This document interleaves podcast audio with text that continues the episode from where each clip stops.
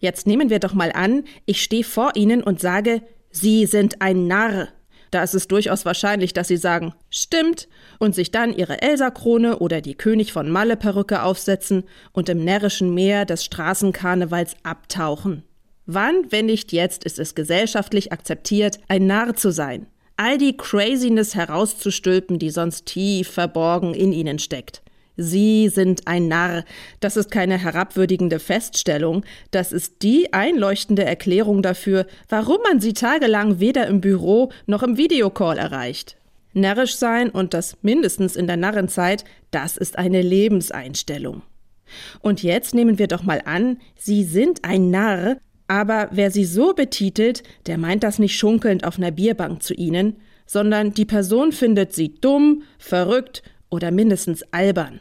Das ist nicht gerade nett, aber tatsächlich ist nah dann auch nicht das passende Wort. Denken Sie an den Hofnarr, der beim König Narrenfreiheit besaß und ihm auch die unliebsamen Tatsachen einflüstern durfte. Oder denken Sie an das Sprichwort, dass Kinder und Narren immer die Wahrheit sagen. Es ist eben nicht so ganz eindeutig beim Narr und die Forschung ist sich auch nicht sicher, woher das Wort kommt.